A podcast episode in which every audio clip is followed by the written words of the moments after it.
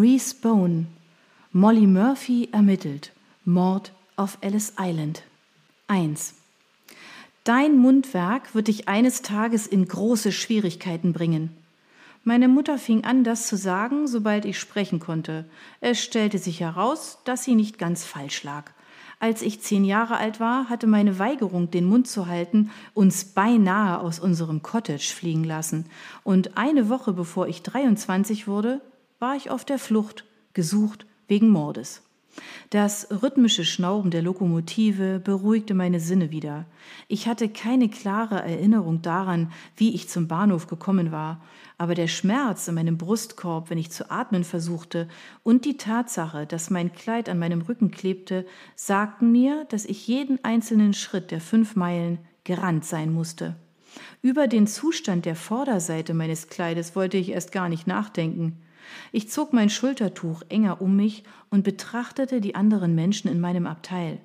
Ein altes Bauernpaar mit vom Wetter geröteten Wangen döste bereits in der hinteren Ecke, dazu eine junge Mutter mit zwei lebhaften Kindern und in Erwartung eines weiteren, sowie ein Priester.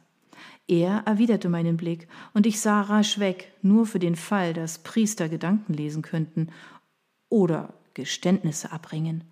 Wäre er nicht überrascht, jetzt eines von mir zu hören?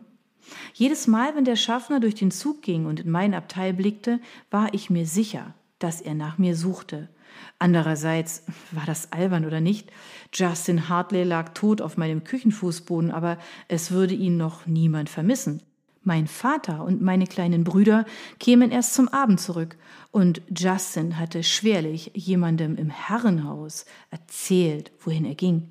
Ich konnte mir nicht vorstellen, dass er, während er pikante Hammelnierchen frühstückte oder was auch immer die Oberschicht an diesem Morgen ekelhaftes gegessen hatte, sagte, ich gehe dann mal zum Cottage der Bauern, um mir Molly Murphy zu Willen zu machen. Also blieben mir noch ein paar Stunden, um zu entkommen. Dieser Zug würde mich bis nach Belfast bringen, und ich hatte wahrscheinlich gerade so genug Geld für ein Schiff nach England. Was danach käme, konnte ich nicht sagen. Vielleicht wäre ich in der Lage, in einer großen Stadt wie Liverpool unterzutauchen, vielleicht auch nicht. Höchstwahrscheinlich würde mich die Polizei bald einholen. Es dürfte nicht allzu schwer fallen, eine junge irische Frau auf der Flucht zu bemerken. Besonders eine mit flammend rotem Haar wie meinem. Da ich niemanden in England kannte, konnte ich mich nirgendwo verstecken. Also war es nur eine Frage der Zeit, aber ich würde fliehen, solange ich konnte. Ich war nie dafür bekannt gewesen, ohne einen ordentlichen Kampf aufzugeben. Ich starrte aus dem Fenster des Waggons. Es war ein malerischer Tag, ein Himmel wie blaues Glas, strahlend klar, mit einem Hauch von Frost in der Luft die Art Tag, die in unseren irischen Wintern nicht oft vorkommt, die Art Tag, die mich durch meine häuslichen Pflichten hätte eilen, den Eintopf auf den Herd stellen und aufbrechen lassen, um oben auf den Klippen spazieren zu gehen, mit dem Wind im Rücken und dem Ozean zu meinen Füßen. Die Art Tag, an dem der Adel aus wäre, um mit den Hunden zu jagen. Ein Bild von Justin in seinem roten Mantel schoss mir durch den Kopf. Ich hatte ihn in seinem roten Mantel immer schon sehr attraktiv gefunden. Ich schätze, ich war ein bisschen in ihn verliebt gewesen, als ich jünger war. Gott weiß, ich hatte nie vor, ihn zu töten. Ich konnte beinahe spüren, wie sich der Blick des Priesters in meinen Hinterkopf bohrte, während ich aus dem Fenster sah. Grüne Felder, auf denen wie hingetupft Pferde standen, rauschten vorbei. Sie schauten alarmiert auf, als sich das feuerspuckende Monster näherte, schwangen die Hufe und rannten davon. Wie schön sie aussahen. Wenn ich so schnell laufen könnte, wäre ich nicht so leicht zu fassen. Wenn man mich fassen würde, bedeutete das die Schlinge um meinen Hals. Darüber bestand kein Zweifel. Meine Hand legte sich mir instinktiv an den Hals, und ich erschauderte. Spürte man etwas, wenn sie einen hängten?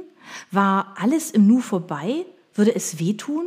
Sie würden meiner Seite der Geschichte gewiss keine Beachtung schenken.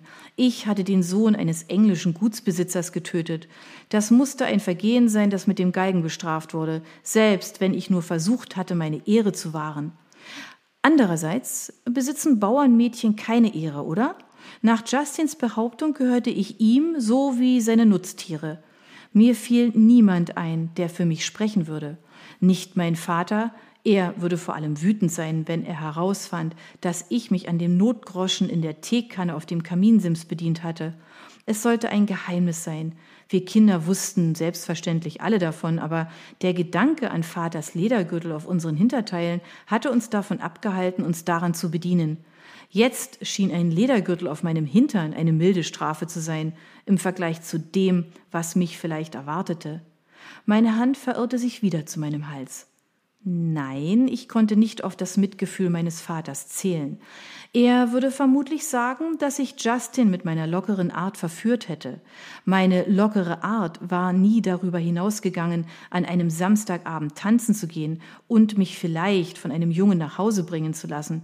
Aber das reichte meinem Vater schon.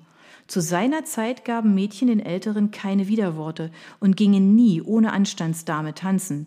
Ich tat beides. Oft.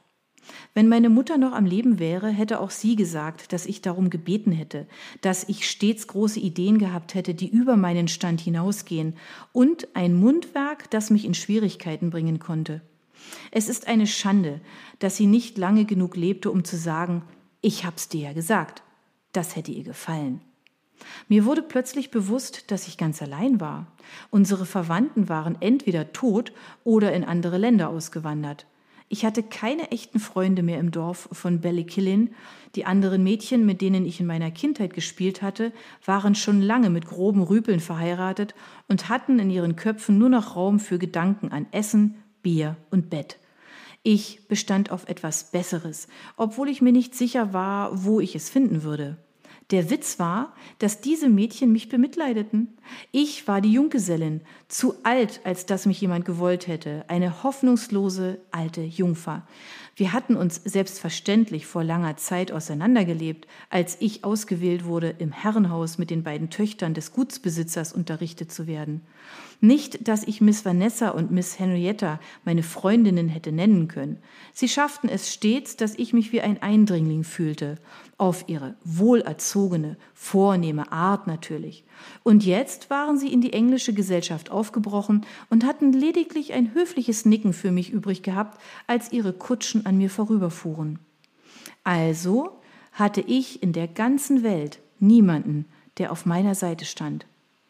Es war ein beängstigender Gedanke, aber auch herausfordernd.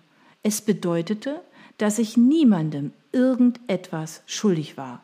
Ich war frei von Bellykillin, frei von all dem Kochen und Putzen für unsere undankbaren Männer, frei zu sein, wer ich sein wollte, wenn ich nur weit genug wegkäme, um neu anzufangen.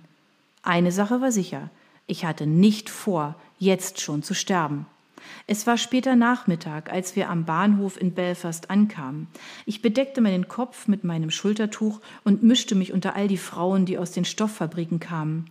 Ich erlaubte mir, mit dem Strom fortgerissen zu werden, bis ich zu den Docks gelangte. Niemand hielt mich auf, als ich auf das Schiff ging, aber ich hielt den ganzen Weg bis nach England, meinen Kopf bedeckt und mein Gesicht verborgen. Ich schlief die ganze Nacht nicht länger als einen Augenblick lang, und als die Küste von England im kalten Morgenlicht auftauchte, war ich hohläugig und erschöpft. Dann war ich dort, in einer fremden Stadt, einem fremden Land, mit vier Pence in der Tasche und ohne Vorstellung davon, was ich als nächstes tun sollte.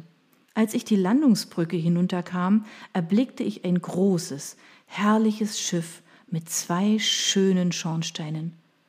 Schau, das ist die Majestic White Star Line, hörte ich eine Frau hinter mir sagen. Du weißt schon, die, auf der Oshis Junge nach Amerika fährt.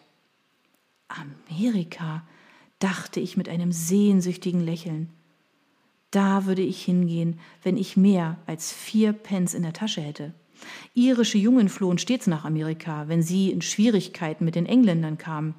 Ich trat einen Moment aus dem Strom der Passagiere heraus und starrte zu dem schönen Schiff hinauf.